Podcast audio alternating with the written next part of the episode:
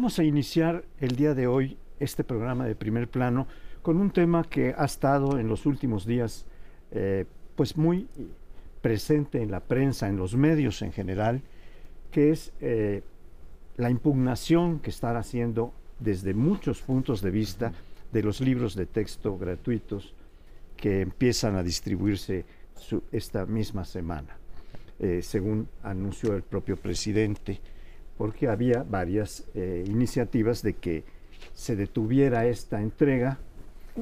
Y esto el presidente dijo no, y después viene un comunicado de 23 gobernadores de Morena para decir que van a apoyar por completo la entrega de estos eh, textos gratuitos para la educación básica eh, inmediatamente, esta misma semana. Las impugnaciones han venido desde diversas perspectivas. Voy a empezar por la que a mí me parece más relevante, no sé si, si lo sea. No lo es políticamente, pero técnicamente lo más importante es qué dicen los pedagogos, los que están dedicados a estudiar cómo se prepara eh, un plan de estudios, cómo se desarrolla, cómo se ilustra, qué bibliografía se usa. Y estos, en términos generales, muy amplios, eh, han impugnado diciendo que pues, los textos están sobreideologizados, fueron trabajados en lo oscurito, pues cuando no se supo cómo se estaban haciendo, quiénes estaban participando y qué argumentación se iba a incorporar. Y esto pues les parece mal porque una de las cosas que parece indispensable en este proceso es que los técnicos, los que son pedagogos, tienen la teoría pedagógica y la práctica pedagógica, los que pueden opinar con mayor autoridad. Y también ha venido una serie de impugnaciones de organizaciones de padres de familia y de, de los medios informativos, de los analistas. Y termino diciendo que hoy hay un, pero mejor lo dejo para la, para la próxima intervención, porque hay un artículo que me pareció especialmente significativo, que luego me refiero. Perfecto.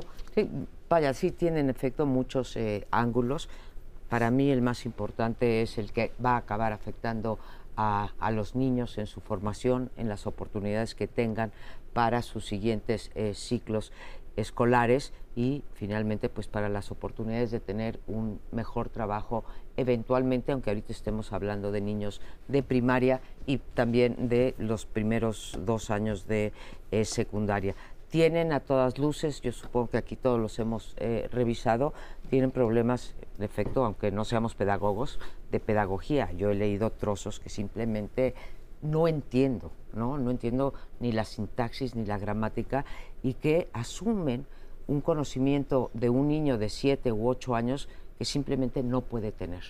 Entonces, ¿cómo interactúa el niño o el maestro con ese libro eh, de texto. Esta es la parte pedagógica. La otra es la de los contenidos.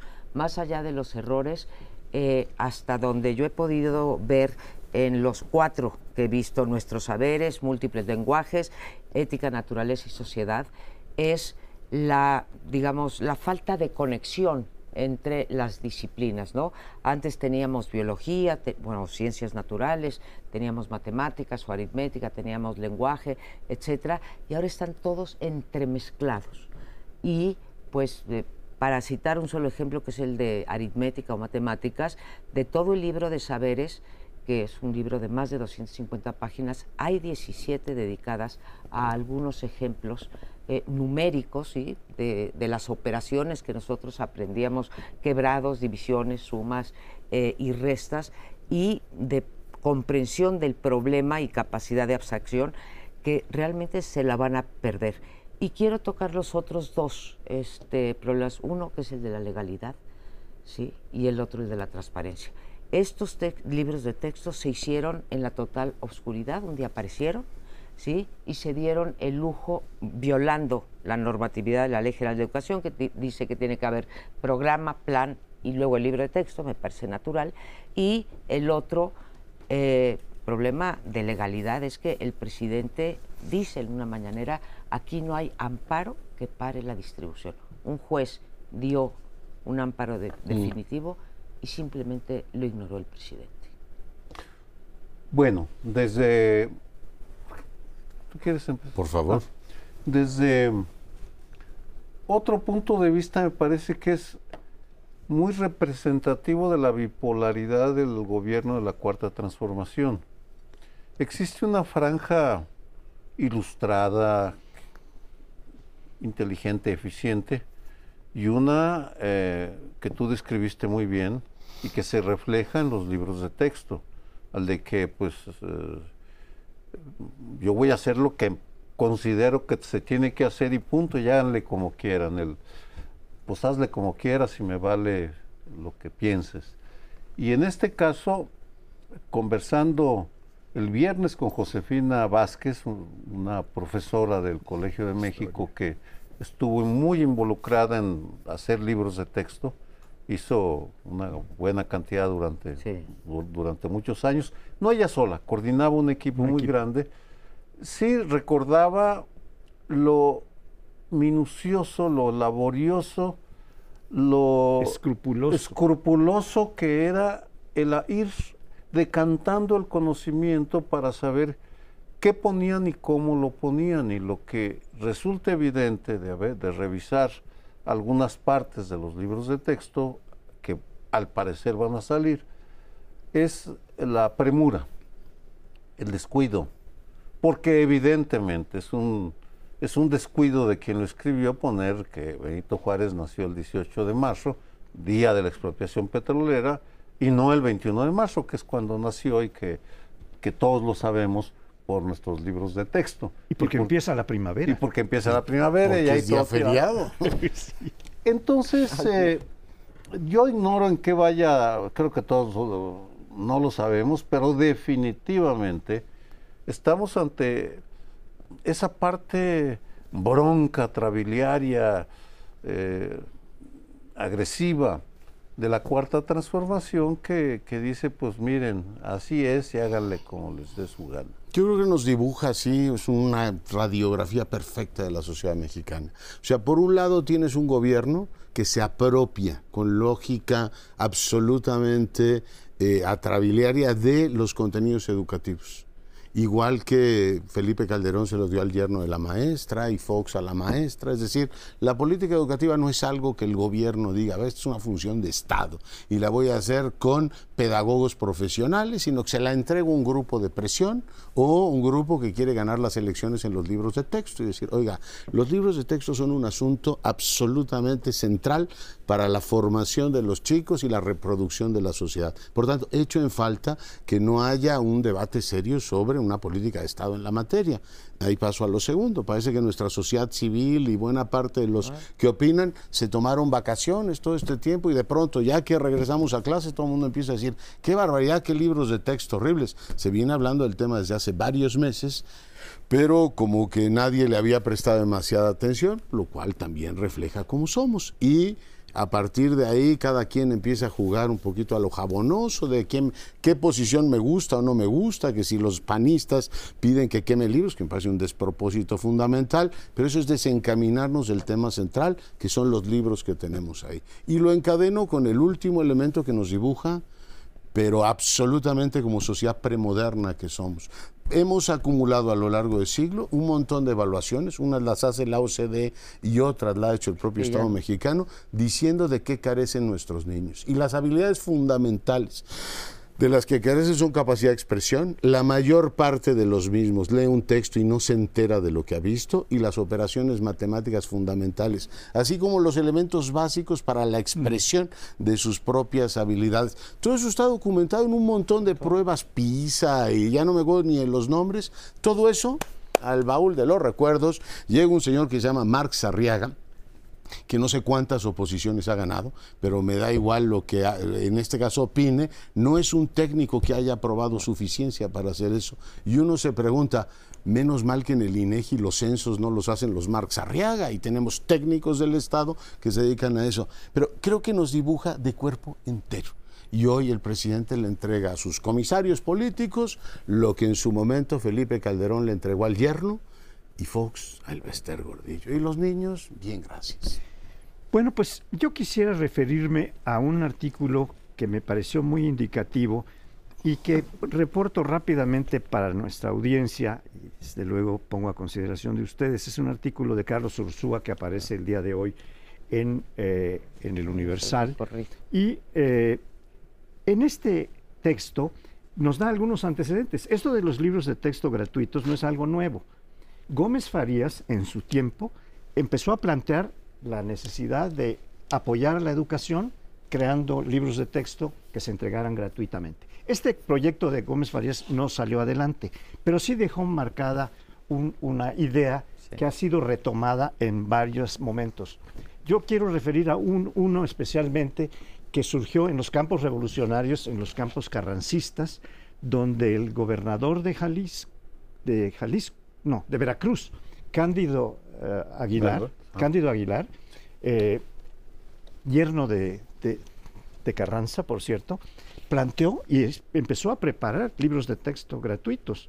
Y hay otros antecedentes, pero lo que yo quisiera decir es que el artículo de no solo recorre históricamente esto, dando antecedentes muy valiosos que no puedo alcanzar a, a reproducir, sino que termina diciendo algo que ya aquí se insinuó, y pues él no es un pedagogo, él es un economista, pero dice, yo no entiendo, como decía María, cómo pueden plantear cosas como estas, así termina el último par, para niños que van eh, de unas edades muy tempranas, porque si yo no lo entiendo, ellos seguramente no lo van a Sí, entender, porque no se saben- refiere a conceptos este, muy raros. No saben ni leer todavía los niños.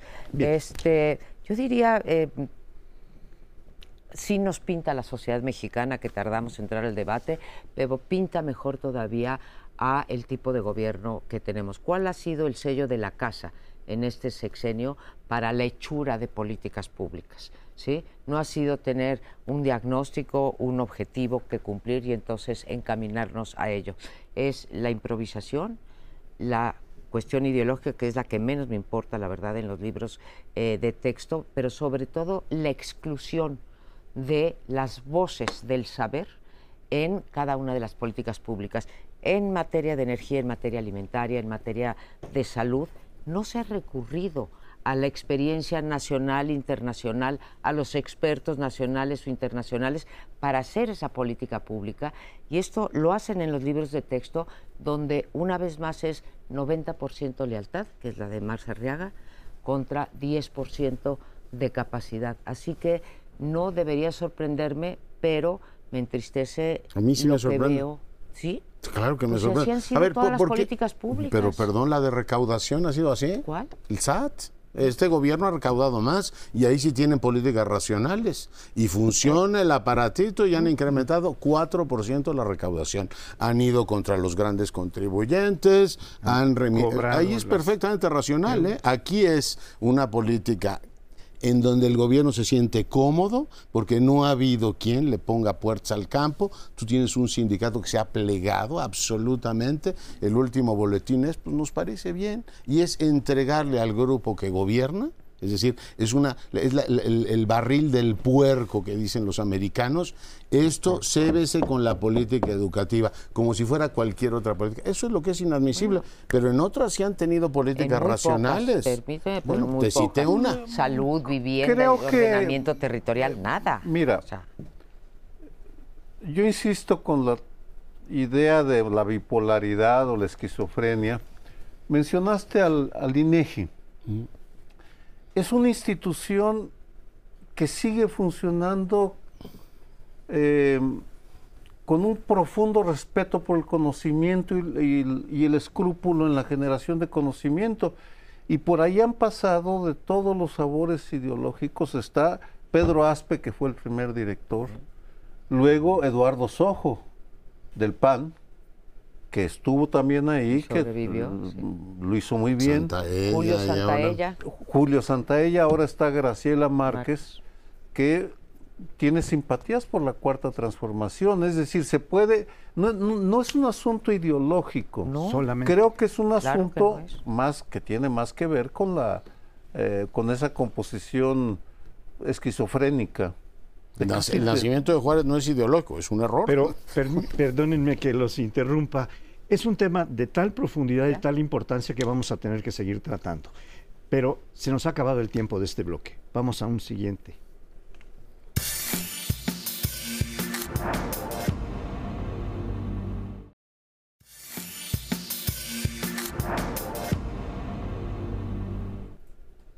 Bueno, en este bloque les propongo que revisemos el tema de la violencia política de género.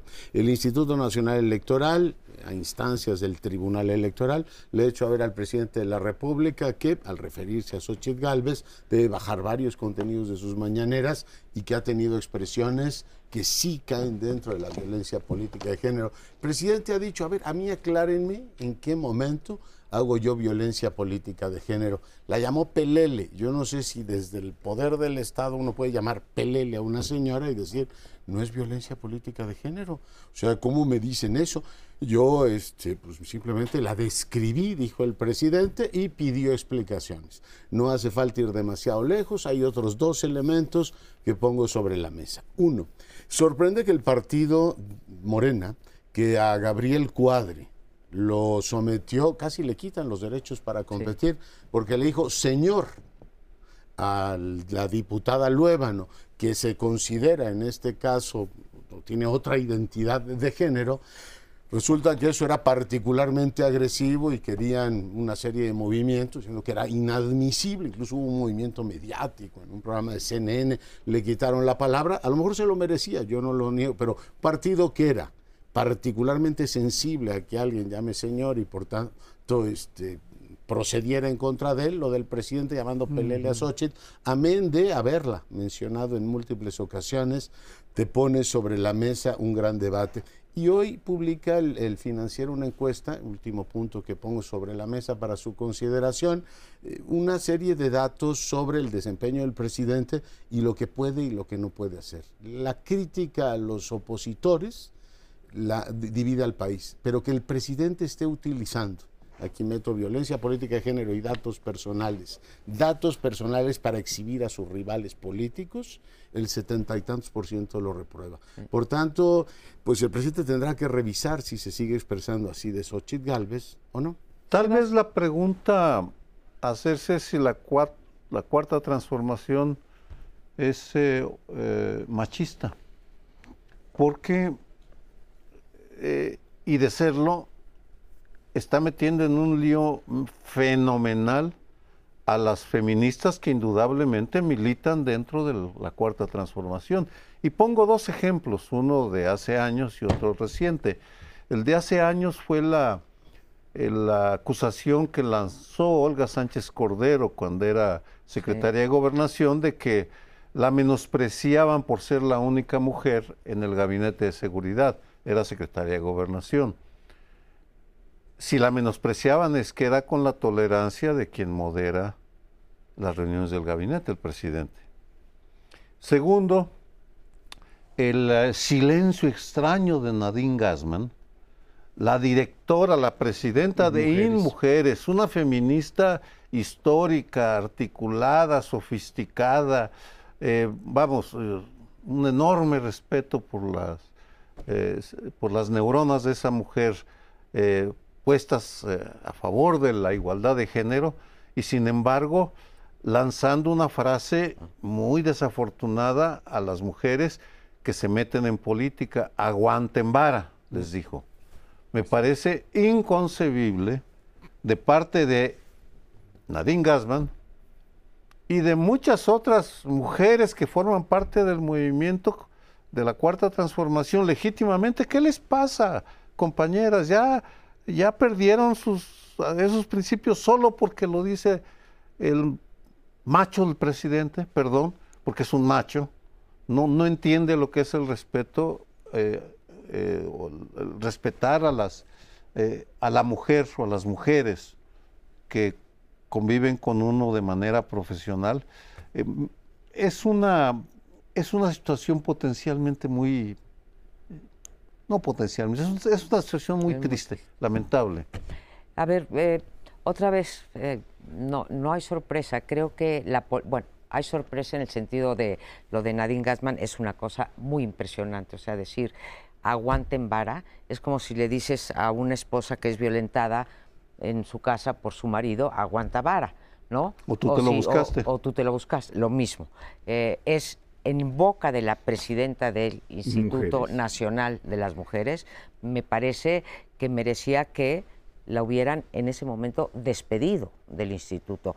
Pero no me sorprende en el sentido de que este gobierno ha despreciado absolutamente una política de género. ¿sí?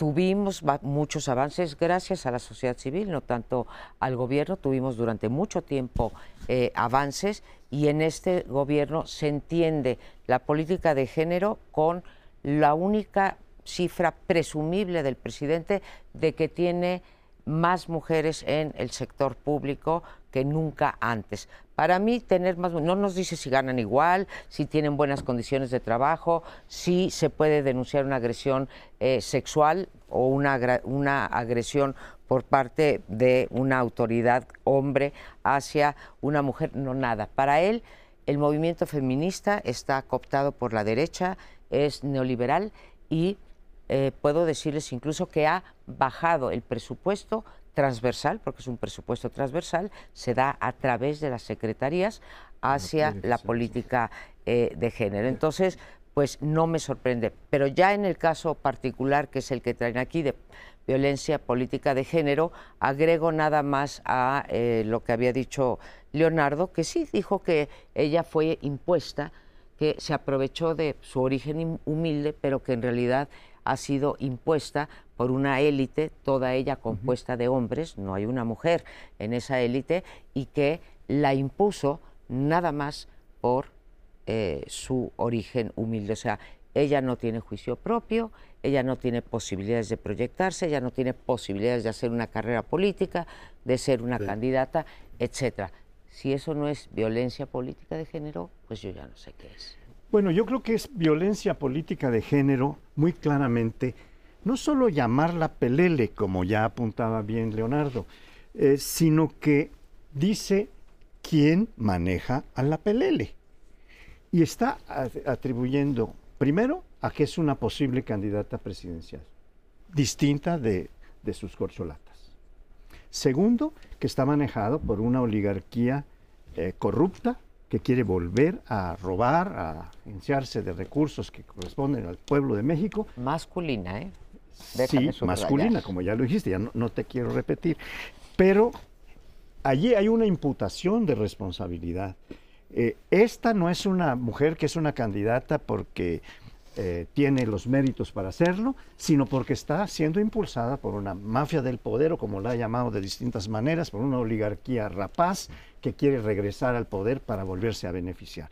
Esto es violencia no solo de política y de género, de las dos, como está puesto nuestro, nuestro bloque bueno, le, ha dicho eso y también le dijo que iba con la bicicleta de los tamales. O sea, en todo momento ha sido un trato despectivo que uno se pregunta, alguien que tiene, primero que es varón y dos, tiene la superioridad jerárquica en este caso, aunque no dependa de él, él es el presidente de la República. Referirte así a cualquier persona no es apropiado. Dos, estar metido en el proceso electoral, ya es materia de otro bloque, pero ya el presidente está metido en eso. Y la tercera es que más allá de discutir, que no es el momento de hacerlo, políticas alternativas o lo que representa Xochitl, el ataque es directamente a Dominen, que ha sido, ahí sí veo una política absolutamente consistente. El presidente lo que quiere es ir minando la autoridad personal de una persona, en este caso valga la redundancia, sean periodistas, sean activistas, a ti te ha tocado, pero leña todos los días. hay que minarla, ella es una activista de los americanos. En este caso a Xochitl, decir que en realidad ella no tiene la interesa como persona. Y este minado sistemático de la autoridad de una persona es una política constante, que en este caso recae en una mujer y es de una agresión que yo creo que se explica por sí misma. Y de ilegalidad, ¿no? Es agresión y una ilegalidad. Me pregunto hasta qué punto este menosprecio que muestra el presidente hacia el movimiento feminista en general, porque es una descalificación que ya tiene años, no es nueva, y, eh, y en particular hacia, hacia la senadora Xochitl Galvez, porque tengo la impresión de que cada vez tiene menos eh, impacto lo que el presidente dice en las mañaneras. ¿Hasta qué punto nos falta medirlo o tener indicadores más precisos? ¿Hasta qué punto esas descalificaciones lanzadas desde el eh, las mañaneras impactan o catapultan o, la- o, o- o- o empujan. En este caso hay una escuela muy fuerte que dice, el presidente fue quien levantó la candidatura de, de- de la senadora Galvez, así como Vicente Fox levantó la candidatura de De Andrés. Manuel López Obrador. No lo sabemos, pero en todo caso el ejemplo eh, más grave puede ser eh, esa sensación de que puedes ser un macho impunemente. Yo quiero felicitarte, Sergio, porque cada vez que te has eh, referido a Xochitl, yo así le, me he referido a ella, has dicho la senadora Xochitl Galvez o la senadora Galvez, que es lo que debería de hacer el presidente de, de la República y no Señor. llamarla, en el mejor de los casos, esa señora, ¿no? Ah, Bueno, ya pele- y en el peor, pe- eh, pelele. Quiero traer otro tema a la mesa. La des- hoy mismo, en la mañanera, volvió a remeter contra Xochitl Galvez y al final se burló y dijo que no lo iba a volver a hacer porque lo iba a regañar el tribunal. Pero se metió también descalificando al Tribunal Electoral del Poder Judicial de la Federación, diciendo que eran una punta de vendidos al servicio de la oligarquía, etcétera, etcétera, por haber eh, fallado, digamos, por haber hecho una sentencia en donde, en efecto, se ratifica. Dice, bueno, ¿a quién están sirviendo? ¿Dónde está eh, la violación política de género que yo he hecho? Así que también se rasura a los integrantes del tribunal. Sí, bueno, ahí el gran tema es que el presidente de la República se está llevando de corbata a una autoridad electoral que estaba como pintada, ¿no? Ya te hablamos del innecesario. De pronto el INE, a instancias del tribunal, le dice, presidente, usted no puede hacer eso, me baja esos contenidos y hoy en abierto desacato, decir, a ver, Oye. a mí quién me va a venir a decir que yo no puedo decir esas cosas. Yo espero que el mismo tribunal al que él le da tanto crédito, que es el pueblo sabio, si revisa hoy su encuesta de Alejandro Moreno, la gente le dice, presidente, lo queremos mucho, es usted, Pero- es, pero esto no se vale. No puede usted estar insultando a una, una mujer, ni tampoco puede estar utilizando. Descalificando a ¿no? candidatos. ¿no? utilizando los datos personales, ya Ah, lo arrinconaron con el tema este si la va, le iba a quitar o no la, la, en fin, la desaforarla por esa vía. Por cierto, interesante lo que dijo Elisur Arteaga, recordando, puede. presidente, yo lo defendí y lo que está haciendo usted es exactamente lo mismo. Es decir, esos tribunales, yo supongo que el presidente les hará caso, al INE le cuesta hacerlo y al tribunal también. Pero tenemos que hacer una breve pausa, regresamos en un instante. Interesante.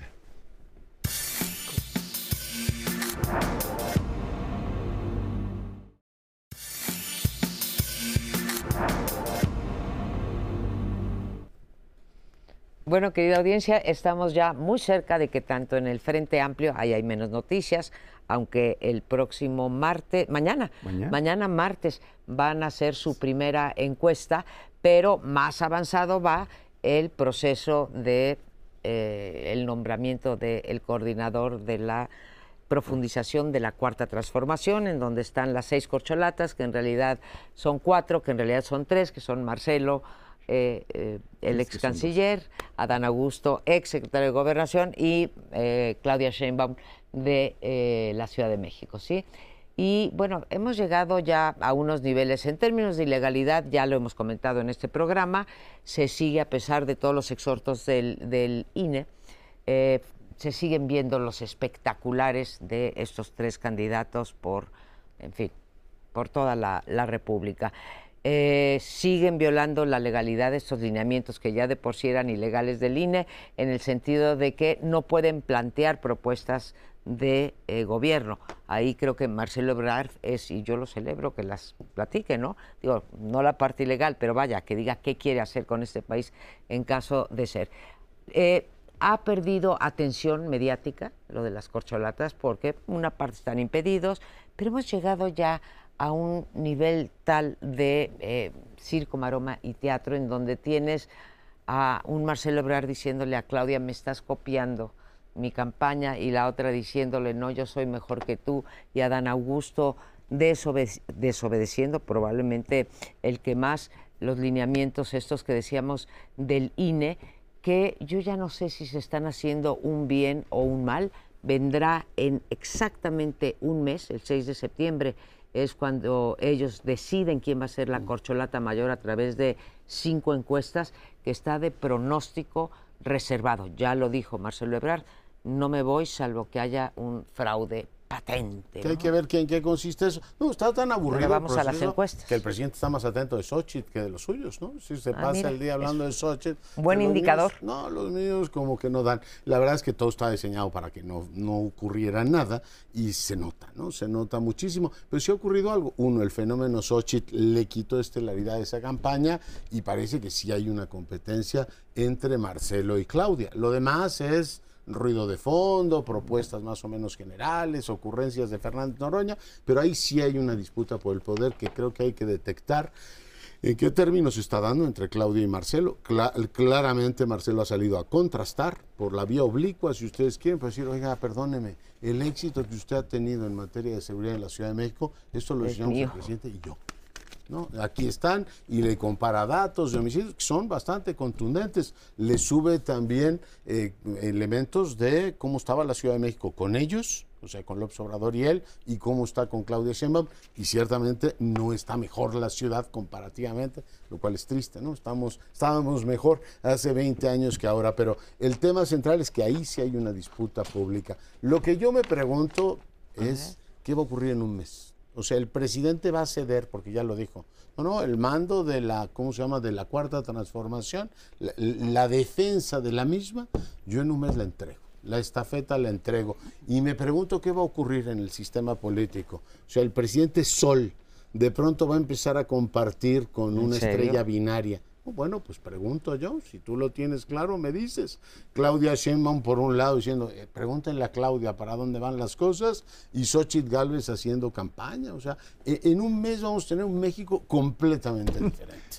Sí, eh, me centra en un aspecto que tiene que ver con esta disputa entre sobre temas de seguridad entre Claudia y Marcelo. Es paradójico que no debatan, vamos, es. Vamos, cómo me gustaría un debate de ellos dos sobre el tema de seguridad en la Ciudad de México, porque Marcelo tiene razón, a raíz de que lo nombra secretario de Seguridad en 2006, empieza a implementar, para dar un ejemplo que han mencionado ambos, las primeras cámaras en el centro histórico. Y de ahí nace el C5, cual presume con toda razón Claudia que ha sido un éxito, recibió el C5 con 13 mil cámaras y ya la tienen 76 mil cámaras. Pero dicho esto, hay muchísimo que discutir porque eh, en las cifras que se mencionan, ninguno compara a Claudia con Mancera, con Miguel Ángel Mancera, a quien, quien fue puesto por Marcelo Ebrard. Es decir, Se lo saltan, sí. es- es- lo brinca. Mancera desaparece de la discusión, es solo el presidente, y tiene razón, el presidente Marcelo son los autores del- de la primera reconceptualización de la seguridad en la Ciudad de México, la modernización. Luego llega Mancera, que di- dice aquí no hay crimen organizado y pasa lo que pasa. Y luego viene una vez más eh, Claudia, pero que sí eh, ha logrado avanzar en relación a Mancera, no en relación A Marcelo. Eso. A los otros dos, no. Ahí tienen toda la razón. Pero lo grave, y yo no sé si, yo no creo que ya vayan a reconsiderar, pero fue un absurdo que no pudieran debatir entre ellos, porque eso le quita sabor a la... Al caldo. Vamos, se trata de elegir entre dos, dos, dos o tres opciones. ¿A quién prefieres? ¿A uno o a otro? No, tienes que contrastarlos. No puedes no contrastarlos. Claro. Como sí lo harán en el Frente Amplio eh, por eh, México, que Xochitl va a debatir seguramente con De la Madrid y con Beatriz Paredes y con alguno más, no lo sé, Santiago no importa, Santiago pero van a debatir. Sí, yo quisiera insistir en este último punto que tocas, eh, Sergio, porque efectivamente la confrontación que se está dando, a veces criptoconfrontación, porque se hacen insinuaciones, patadas por debajo de la mesa, como se decía en los tiempos del tapado, porque no podían confrontarse, ni siquiera presentarse como posibles candidatos. Pero ahora sí se van, se están presentando, claro, no son candidatos, son candidatos a coordinar el impulso a la 4T. Pero no solo está eh, diciendo Marcelo Ebrard, me copia eh, Claudia, sino que está diciendo, pero se apoya en lo que yo hice para presumir lo que ella ha logrado. Sin lo que yo hice durante mi periodo, no se hubiera podido realizar nada de las medidas de seguridad que ahora Claudia está asumiéndolas como, como exclusivas, como suyas absolutamente. Bueno, todo esto eh, es un criptodebate, pero los que estamos analizando el asunto tenemos derecho a decir, bueno, pues eso está plenamente confrontado. Eso de que no van a debatir, pues es, es una formalidad como es una formalidad de que usted no está hablando de la señora, sino está hablando de, en general de la violencia de género. Ahora, no están debatiendo realmente porque plantea Marcelo Ebrard que ha sido el único que ha hecho, hasta donde sé, eh, planteamientos eh, concretos. Bueno, ahora se habla del pasaporte púrpura, ¿no? Sí. Este, también que, rosa, Es una tarjeta rosa, nada más que ahora va a ser púrpura. Voy a hacer un, un, pequeño paréntesis que, pues, no sé si tiene que ver con el tema, pero ahorita me lo eh, despertaste, Sergio. A ver, ¿por qué si fue tan buena la política que inventó el presidente López Obrador en materia de seguridad para la Ciudad de México, no la implementó cuando fue presidente para la República, ¿no? No sé si son otras condiciones, pero entonces no hablaba de abrazos, no balazos, hablaba de otras cosas, ¿no? Nada más paréntesis. Pero, oye, ¿por qué minimizas tanto a este Leonardo, a Dan Augusto? Porque yo he visto probablemente sean patito. no, espérame. No, no, es que te voy a decir, me han llegado tres o cuatro encuestas en donde Marcelo está en tercer lugar créanlo ustedes o no, pero está en tercer lugar y muchas otras en las que hay una distancia que parece irremontable entre Marcelo y Claudia, este, eh, y Claudia este Sheinbaum, ¿no? todo eso confunde, todo eso ¿eh? confunde. Yo sé que todo eso confunde, pero... El agregado de encuestas que hace Pols y la que hace Mitofsky lo dan a claramente en un tercer lugar muy distante. Bueno, pero pues hay, muchas otras. Manuel Velasco va liderando el proceso. No, no, ninguna. No, por, eso pero sí he visto varias, ¿eh? De, con Augusto compitiendo y Marcelo en, tercer, lugar. En tercer lugar, tercero y segundo, en ninguna sí. arriba. No, pues no, yo ninguna no lo veo los datos. Lo que creo que el debate soterrado que tienen los lleva a contradicciones enormes. El otro día le preguntaba a Claudia Sheinbaum, si es tan bueno el modelo de seguridad que han propuesto, ¿por qué el presidente está proponiendo el modelo este para el 24? Que ustedes silencio, convenientemente no han desautorizado y se le haría extensiva a Marcelo Ebrard. Si es tan bueno el modelo que aplicaron en la capital, ¿por qué no le dicen al presidente, oiga, el que vamos a hacer nosotros? Y por cierto, que esta sociedad, decía yo, que con el modelo educativo nos retrata de cuerpo entero. Aquí hemos tenido la cuarta transformación completa. Aquí ha gobernado López Obrador, Marcelo Ebrard y Claudia Sheinbaum. Que vengan y nos preguntan a los capitalinos qué es la cuarta transformación. Yo creo que es muy útil. ¿Por qué no pueden pintar la raya? Muy sencillo. Sí, ya. Porque el presidente controla el aparato de Morena hasta, hasta el último militante, porque si algo se ha dedicado, no es necesariamente a la seguridad, es una buen, muy buena pregunta, no me meto, eh, pero es a controlar a las fuerzas, a sus fuerzas, para tener apergollados a las corcholatas y el término es tan eh, peyorativo como el de esa señora. Vamos. Pelele. Esos señores, esas corcholatas, ¿no? Qué terrible. Y que se haya generalizado, que ellos mismos las suman. Ya lo he dicho eh, en otra ocasión aquí, me parece inconcebible la manera como se denigran con tal de no contradecir al presidente. a ese señor. Oye, una, una pregunta, digo, una contestación a lo que tú dices de que el país va a ser muy diferente el día 6 de septiembre cuando se elija a la corcholata. ¿De verdad crees que el presidente va a ser un sol que va a compartir la luz Yo creo lo que incandescente? Yo voy a ceder la estafeta. ¿Tú crees que la va a ceder? Yo creo lo que él dijo. Ah, que lo dijo. Mira. Me pregunto, en un mes no, sé qué va a ocurrir. No les voy a preguntar a ustedes, pero yo si te contesto, no. O sea, me lo estás preguntando a mí. ¿Sí? no, no va a compartirla. Yo estoy de acuerdo contigo. Ah, mira. Pero estás de acuerdo en que el presidente lo dijo, ¿no? Bueno. Sí, sí, lo dijo, sí, ¿no? Pues sí. ¿Y tú estás de acuerdo con lo que dijo el presidente? ¿Eso dijo él? Muy bien. En paz contigo, Leonardo estás, Curcio. ¿Estás preparado para hacer corcholatas y, y debatir? en vez de decir voy con mis contertulios, voy con mis comparsas, ¿no? Nosotros quisiéramos ser destapadores. Pero bueno, ya nos vamos después de estos este, aclaraciones. Este momento, sí. Gracioso y regresamos en un momento.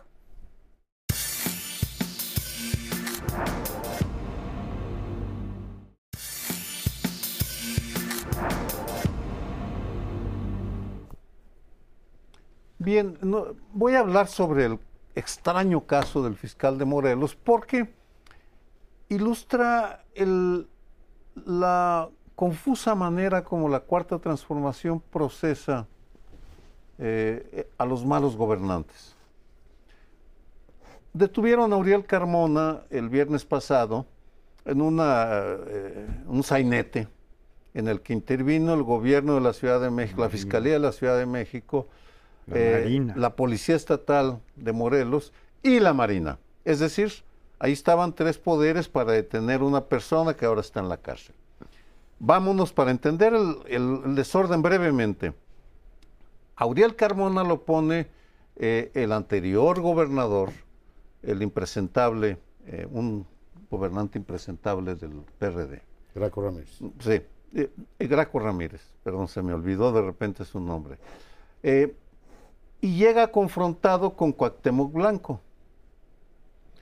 Pero decide Uriel Carmona que no se va y que se queda porque lo nombraron por un cargo eh, superior.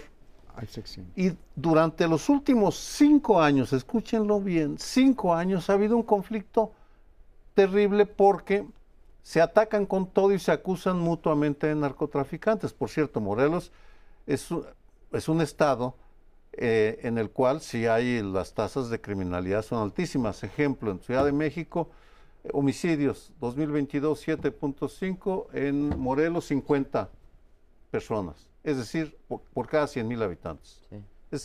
hay una diferencia enorme. Este fiscal, que no es eh, recomendable, comete un error porque investiga el caso de un asesinato o de una feminicidio. De un feminicidio. Es que ahí está confuso si es homicidio, si se, se, alcoholizó la mujer o si y la sacó y nada más tiró el cadáver. En fin, no me meto en eso. Y la Fiscalía de la Ciudad de México toma el caso y logra la detención que ahora se hace.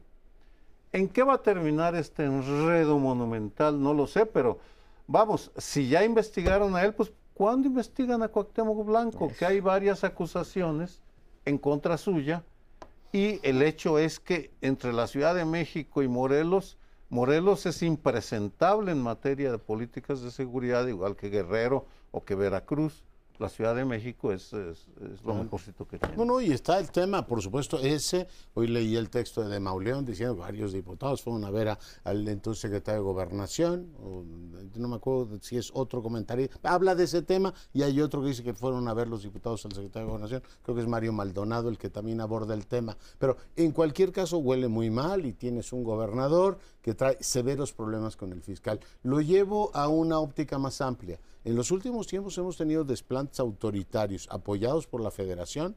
Aquí en la capital de la República se va una juez de Veracruz con apoyo de la Guardia Nacional. Ahora tienes a un fiscal aforado, tiene fuero el señor y lo fue a detener con apoyo de la Marina. Y tú dices, a ver, ¿qué están haciendo con los fiscales? tenemos un problema estructural ahí. No hemos logrado definir un cargo que tenga una parte autónoma del poder, porque cada vez que llega un gobierno ocurrió en Veracruz, ocurrió en Oaxaca, ocurrió en todas partes.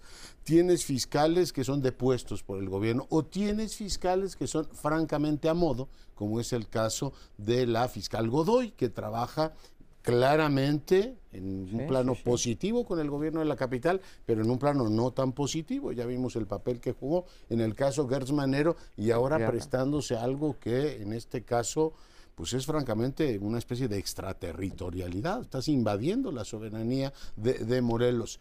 No hemos resuelto el tema de los fiscales, cómo se nombran o cómo se articulan. Es muy interesante el caso de Godoy, porque gente con tanto prestigio en lo jurídico, pero ahora vemos que también tiene vínculos políticos como Magaloni, defendieron la idea de que aquí íbamos a tener una transición a una fiscalía autónoma y eficaz. Tenemos una fiscalía políticamente orientada, más eficaz que otras fiscalías de la capital, pero seguimos sin, sin resolver la ecuación completa. Y creo que ahí traemos como Estado un problema muy grave. Y también defendió el caso de Yasmín Esquivel, se acordarán ustedes, este, desde la Fiscalía de la Ciudad de México con respecto al maestro mm, este famoso que lo fueron a buscar a su casa, en fin. Eh, también ahí defendió Ernestina eh, Godoy. Yo creo que tratan el, tratan el, problema eh, central, que es inventamos, hicimos una reforma, para que las fiscalías fueran transeccionales, ya sea de gobernador o de presidente, con el fin de que pues el que llegue no pudiera remover y tratar de hacer una política de Estado en términos de administración y este en, términos de administración de, justicia. Y simplemente no se ha logrado en más de las en más de la mitad de las entidades federativas el gobernador entrante remueve con gran facilidad al fiscal. al fiscal y al presidente del Tribunal Superior de Justicia.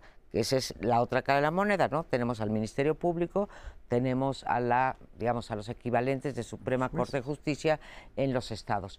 Y en ambos casos que se trató de hacer sexenal para poder mantener cierta eh, quitarle lo político a la justicia, para que se dejara de politizar la justicia, no ha servido para nada, ni en este, eh, digamos, ni a nivel federal, ni a nivel de los estados. Leí también a De Mauleón, magnífico artículo, en donde dices, es impresionante que el secretario de Gobernación, supongo que por instrucciones del presidente de la República, les diga a esos diputados y senadores, si a eso vienen, mejor váyanse, porque ¿saben quién va a nombrar el fiscal? Soy yo.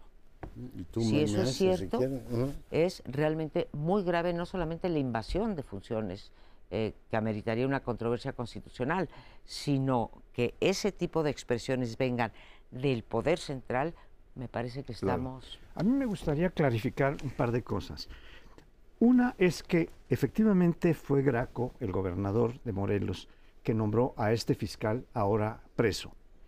Segundo, durante el periodo de Graco, este fiscal se dedicó a encubrir, porque nunca hizo ningún planteamiento contra Graco, ni siquiera el pétalo de una sospecha de que estaba pues coludido, o por lo menos encubriendo toda la violencia, todo el narcotráfico, los secuestros, etcétera, que, se, que ocurrieron durante ese tiempo, y el fiscal calladito. Bueno, pues ahora se le vuelve a acusar de lo mismo. Claro que es otro sexenio, es el de Cuauhtémoc Blanco. Y a lo que se ha dedicado en este caso y por lo que está preso es porque ha encubierto, con una investigación que estaba a su cargo, ha encubierto y, es, el encubrimiento es un delito. Y por eso es que está preso, por encubrimiento de un feminicidio o no, pero homicidio seguro, pero feminicidio probablemente. Eso es lo que está encubriendo el, el, fiscal, que fue detenido. Lo, lo hizo su papel como estaba previsto en tiempos de Graco porque nunca le imputó ninguna responsabilidad y ahora pues continúa con la misma canción. O sea, no es algo nuevo. Eh, esto es lo que yo quisiera aclarar. Para seguir con esta línea argumentativa, tenemos un problema en México con los fiscales y los jueces, sobre todo en los estados. Y lo grave, coincido contigo, es que el poder central, el gobierno federal, en lugar de utilizar sus buenos oficios ante las entidades de la República, sobre todo en aquellas donde también, donde gobierna Morena, eh, se presta a este enjuague a que huele mal por donde quiera que se le vea, vamos, porque no hay, no hay asidera para decir, bueno, pobre fiscal o, pobre, o pobre gobernador o pobre gobernador o indudablemente la víctima eh, Adriana Fernanda, esta chica de 27 años, eh, termina siendo un instrumento, un peón utilizado por para esa disputa por el poder en el que también está involucrado y me parece muy triste Ernestina Godoy, la fiscal de la Ciudad de México, y que yo tengo buena opinión de ella en algunos aspectos, aunque también